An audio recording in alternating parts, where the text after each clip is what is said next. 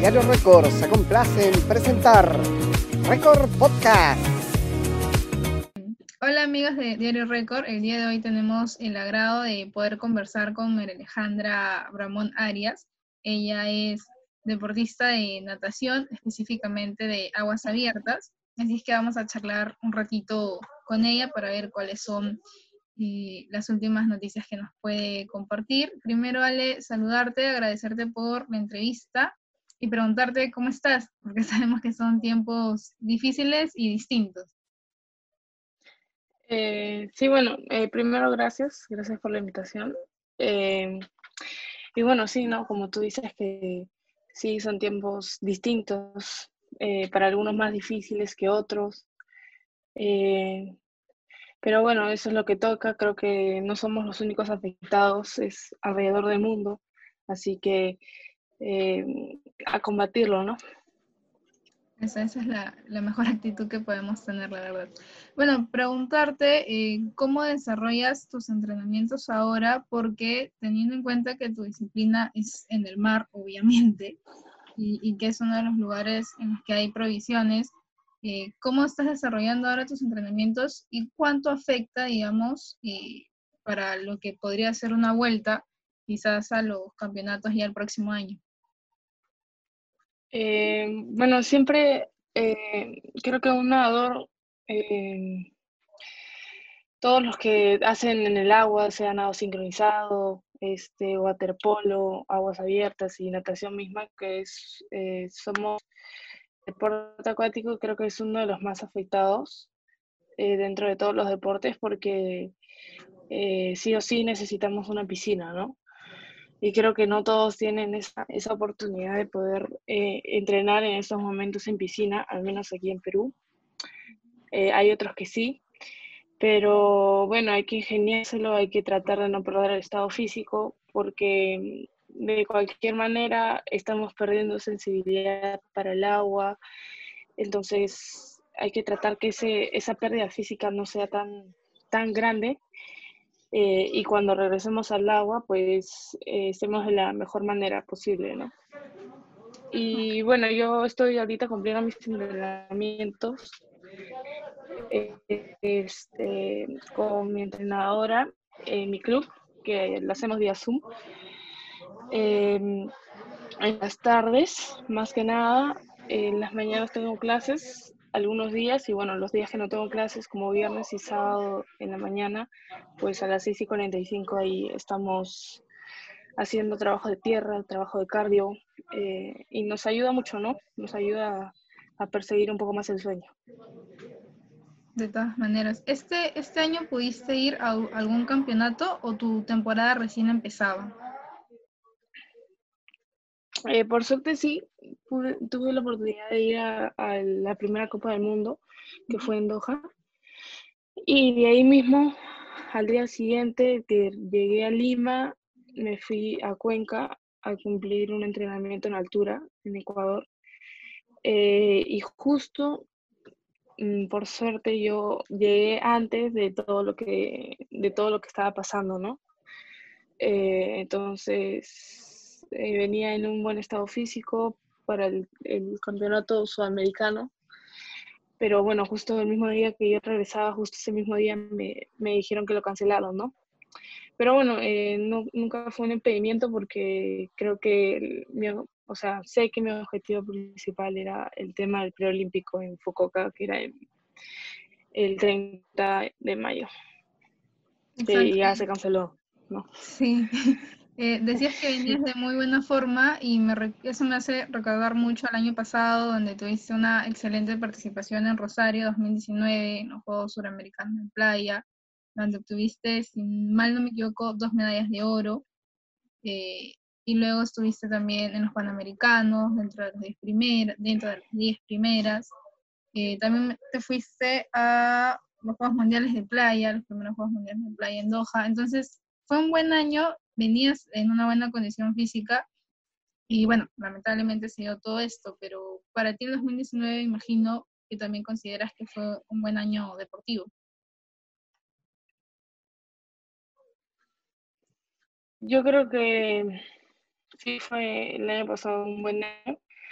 em, aparte de los panamericanos, eh, en esa época los panamericanos, más o menos entre julio y agosto, tenía competencias mías importantes, que era primero el Mundial de Aguas Abiertas, que era clasificatorio para las Olimpiadas, y también clasificatorio para las para el Mundial Playa en. Entonces también tenía que hacer un buen papel para poder clasificar ahí. Y bueno, lo logré. Y de ahí justo menos de una semana ya tenía el tema de aguas abiertas de los panamericanos, tanto en aguas y después en piscina. Entonces fueron competencias muy seguidas. Eh, y bueno, al final, eh, en, todo, eh, en todos los campeonatos que pude ir el año pasado, di todo de mí. Este, terminé en un buen puesto, en, tanto en, el Mundial de Doha. Y bueno, en los Panamericanos creo yo que también ahí con un poco de espina, ¿no? Con ganas de hacer un poco más. Pero bueno, el, el cuerpo ya estaba cansado, ¿no? Pero igual, eh, creo que fue un buen año. Eh, terminé en diciembre yéndome a Brasil, a Campeonato Nacional de Brasil, y, y me invitaron a un entrenamiento en conjunto en Brasil también, con la campeona del mundo de aguas abiertas, y bien... Eh, eh, con, con, el grupo eh, nacional de España, eh, de Portugal, de Ecuador también. Entonces, más que logros, pasado fue una etapa de, de, aprovechar todas las experiencias que tuve el año pasado, ¿no? En, en el tema altura, comencé en Sierra Nevada, me fui a España, de ahí tuve lo del Rosario, de ahí este, tuve una etapa, como dos semanas de competencia en aguas abiertas en Portugal y en Hungría, de ahí tuve los Panamericanos, de ahí el, antes el Mundial, después los Panamericanos, después el Mundial de Doha y así, ¿no? Entonces yo creo que resalto más las experiencias que los logros. Sí, exacto, porque el hecho de estar con la campeona mundial, Ana Marcela Cuña, creo que igual te sirve mucho, ¿no? En una etapa en la que tú además eres bastante joven, entonces te va a servir bastante este tipo de, me parece que fue un campamento, si no me equivoco, donde pudiste estar con ella y es justo esta brasilera la que se queda con el oro en Lima 2019. Sí, Ana Marcela es un, este, es una gran deportista y también zona. Y bueno, también junto con el entrenador, permitirme poder ir a, Brasil a entrenar con ella ya no una vez, sino dos veces. Entonces, este es, algo que yo aprecio mucho, ¿no? Y bueno, también una anécdota ahí que tuve con ellos en el tema de, este año en Doha, que mira, o sea, algo que yo no pensaba, yo no llevé mi wetsuit para competir, entonces, entonces justo más o menos como 10 minutos antes de la partida, 15, 20 más o menos, este, no tenía wetsuit que competir, ya era obligatorio el wetsuit por la temperatura y entonces eh, gracias a, las gestiones de, Fernando, eh, junto con los espacios, entonces me ayudaron a conseguir un wetsuit y me lo prestaron en ese momento, entonces este, es algo que siempre voy a estar muy agradecida, ¿no? De poder este, haberme cruzado con grandes personas, ¿no? Sí, de todas maneras, la verdad que son anécdotas impresionantes y que son parte de, la vida de, un deportista, ¿no? Me contabas que este año las aspiraciones las tenías puestas en el preolímpico. Eh, ¿Cómo ibas preparada y qué tan, digamos, difícil estaba la competencia? ¿Cómo eran tus competidoras? Eh, bueno, el cupo sí es, eh, era eh, muy posible para lo de las Olimpiadas. Este, yo en el mundial, el mundial que fue el primer clasificatorio para las Olimpiadas, este, quedé puesto 25 y fue un muy buen puesto porque, porque fue menos de un minuto de la primera, o sea, todo fue, imagínate, a 25 chicas este, tocando la, el, la llegada al mismo tiempo, entonces todo fue en temas de segundos, ¿no? Eh, y bueno, yo sabía que el mundial era, iba a ser complicado, pero era, era cuestión de ver qué, pues, eh, en qué puesto podía llegar, ¿no? Y bueno, quitando a todas las que ya fueron clasificadas y a los países que ya no pueden clasificar, pues yo sí estaba dentro de las, de las diez primeras. Entonces, eh, con esa mentalidad fuimos a dos. Eh, fui a dos para ver en, en, era prácticamente la primera competencia del año para ver en qué condiciones estaba y en qué condiciones regresé de vacaciones de Navidad, ¿no? Y estaba, habían ido la gente que iba a ir a las Olimpiadas y hasta gente que iba a buscar un cupo para las Olimpiadas. Y ahí quedé dando a todas las que ya están y a los países que no pueden estar, pues también quedé dentro de las 10 primeras, que es séptima.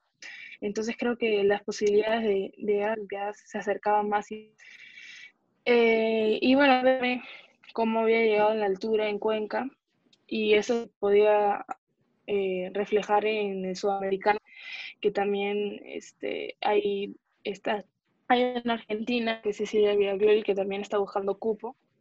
Entonces, y es muy fuerte, ¿no? Es una de las eh, mejores nadadoras de aguas abiertas con una gran trayectoria. Entonces, era buscar la competitividad para ver cómo iba, pero no se pudo dar, así que simplemente era ir eh, a Fukuoka. Eh, iba a ir un mes antes de Fukuoka a Cuenca y de Cuenca iba a ir de frente. Entonces las sensaciones iban a ser mucho mejores, iba a tener mucho más oxígeno en mí, iba a ser horario en Cuenca, entonces iba a estar mucho más este, eh, acostumbrada al cambio de horario, que que a veces a mí me juega mucho en contra, ¿no? Porque son como 10 horas, entonces eso complica mucho, ¿no? Es como más o menos una semana y media de anticipación que tienes que llegar al lugar y poder acostumbrarte pero creo que eso es imposible porque los pasajes y todo, ¿no? Entonces, este, era ir a Cuenca, hacer el cambio de horario y de ahí ya ir a, a Fukuoka, estar bien preparada tanto eh, mentalmente como, como en el agua, ¿no? De hecho, es importante la, perdón, la planificación que, que se ve que tienes, ¿no? Y que, bueno, lamentablemente no, no se ha podido llevar a cabo, pero eh, me imagino que ya el próximo año que se reanuden todos los campeonatos y eso esperamos que tengas esta, esta, posibilidad de ir al preolímpico y que es cierto, muchos deportes, eh, nosotros los periodistas también a veces estamos en este ejercicio de, por ejemplo, ¿no? son 20, 20 eh, posiciones, pero hay países que ya están clasificados, entonces comenzamos a hacer como que las matemáticas y el descarte, ¿no? Este ya no va, este ya no va. Entonces, no, y es, y es, importante, la verdad, porque a veces uno piensa, no, tienen que quedar entre los tres primeros lugares, entre los cinco, y no, a veces necesitas, digamos, estar entre unos 20 primeros y con el descarte te ayuda muchísimo. Eh, Mariale, ¿cuáles son otras expectativas que tienes para los años próximos? Eh, sé que ahorita es complicado, digamos, pensar en, en calendario, pensar en futuro, pero teniendo en cuenta de que eres joven, ¿cuáles son otras metas que te has planteado? Eh, bueno, ahora es simplemente estar con el estado físico, eh, con el eh, entrenar lo que pueda en tierra, estar este, a tope también con el tema de la nutrición, este, porque a veces con esto por esta etapa te da mucha angustia, entonces te cambia hasta el, cambio de cuánto tienes que dormir. Entonces, tener mucho cuidado con eso, eso es lo que estoy tratando de, hacer. Y bueno, en temas de competencias, creo que eh, vi que la FINA ya dijo más o menos eh, todas las competencias que se, posto, que se postorgan, que son clasificatorios, entonces en vez de que eh, el selectivo de FOCA sea el 30 de mayo de este año, va a ser el 30 de mayo, pero del 21, del 2021. Entonces ahí vamos a ver. Eh, por ahora simplemente es eh, estar en un, en un buen físico y mental. Y bueno, sé que también hay mundiales de corta este año. Este, también han dicho que su absoluto está dado para el noviembre de este año. Pero bueno, yo creo que mm, todavía lo estoy tomando con calma porque si me lo tomo muy a pecho, sé que si lo cancelan por X motivos o simplemente el Perú no, o sea, el Perú no abre fronteras y no podemos viajar, entonces sería muy complicado, ¿no? Y sería un poco chocante, pero, pero igual estoy tranquila, estoy haciendo deporte, estoy tratando de mantenerme lo mejor posible. Y bueno, lo que tenga que venir, que tenga que venir, ¿no? Y lo que no, bueno, pues por algo será. Sí, es cierto, es que en estos tiempos en los que tenemos, valga la redundancia, bastante tiempo libre, a veces hay que buscar en qué ocupar la mente, como dices, ¿no? Y teniendo siempre estas, digamos, energías positivas para, para pensar en algo, en algo bueno de todas maneras. Eh, te iba a preguntar algo y se me olvidó. Se me fue, se me fue la, la pregunta, pero eh, me quedo pensando en todos los viajes que has tenido eh, y me gustaría preguntarte cuál ha sido hasta el momento el campeonato que más te ha gustado o con el que te has quedado con una mayor enseñanza. Y quizás no sea un campeonato, sino alguno de estos campamentos que tú has tenido con, con grandes deportistas, no lo sé.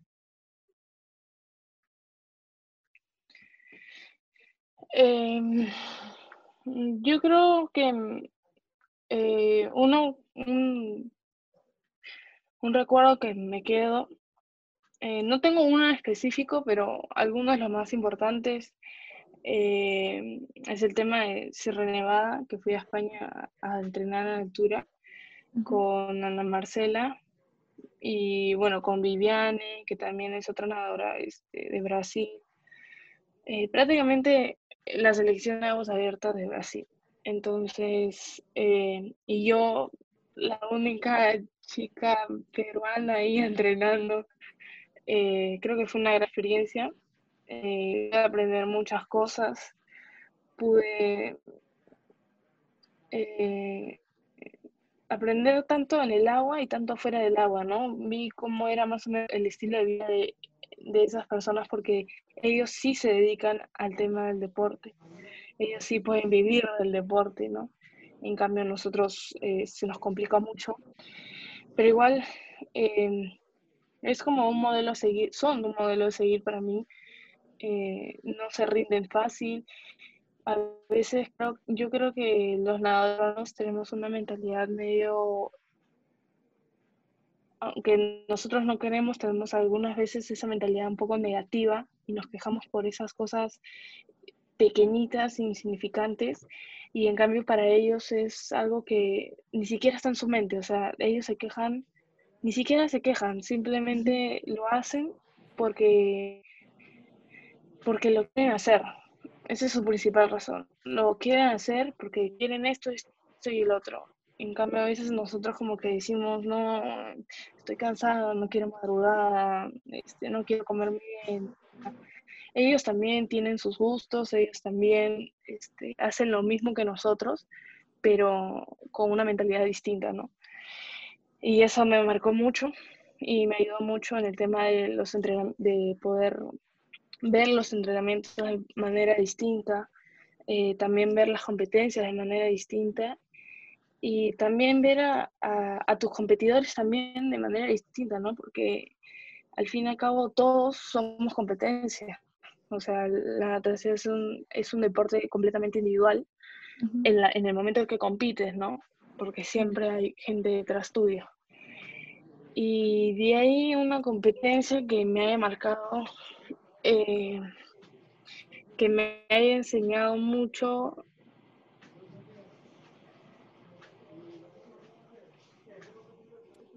Fue en Canadá, que fue antes, justo antes del Mundial Junior, eh, creo que esa Copa del Mundo donde quedé quinta, creo que fue mi, mi, resultado más importante en una Copa del Mundo. Y para mí era este primordial a ver cómo quedaba, ¿no? Era lo principal porque según cómo haya hubiera quedado ahí, yo creo que iba a influir, influyó mucho en mi, en mi Mundial Junior. Eh, porque el Mundial Junior son dos categorías, pero las Copas del Mundo son todas las categorías, ¿no? Es totalmente absoluto, que fuera un Mundial pequeño. Entonces quedé quinta y fue algo que me ayudó a subir los ánimos, a ver, a darme cuenta de que yo estoy en ese nivel, pero perfeccionar el tema de técnicas, el tema de alimentación, el tema de ver los entrenamientos. Entonces creo que eso me ayudó un montón. Y va a ser, creo que uno de los recuerdos más importantes. Y yo digo que gracias a eso, creo que mis ánimos me subieron mucho más para el, para el Mundial Junior, que es donde que es segundo, ¿no? Genial, sí, un montón de, experiencias, la verdad, las que tienes que, compartir. Te agradecemos por eso. Y ya me acordé que te iba a preguntar, y es que mencionaste que también compites en piscina. O sea, y creo que lo que más desarrollas ahí son la prueba de los 1500. Pero yo imagino que te estás un poco más pegada a, aguas abiertas, de todas maneras, si te dieran a elegir, o no sé. Eh, sí, estoy un poco más pegada con el tema de aguas abiertas, pero yo no quito la posibilidad de poder ir tanto a aguas como piscina.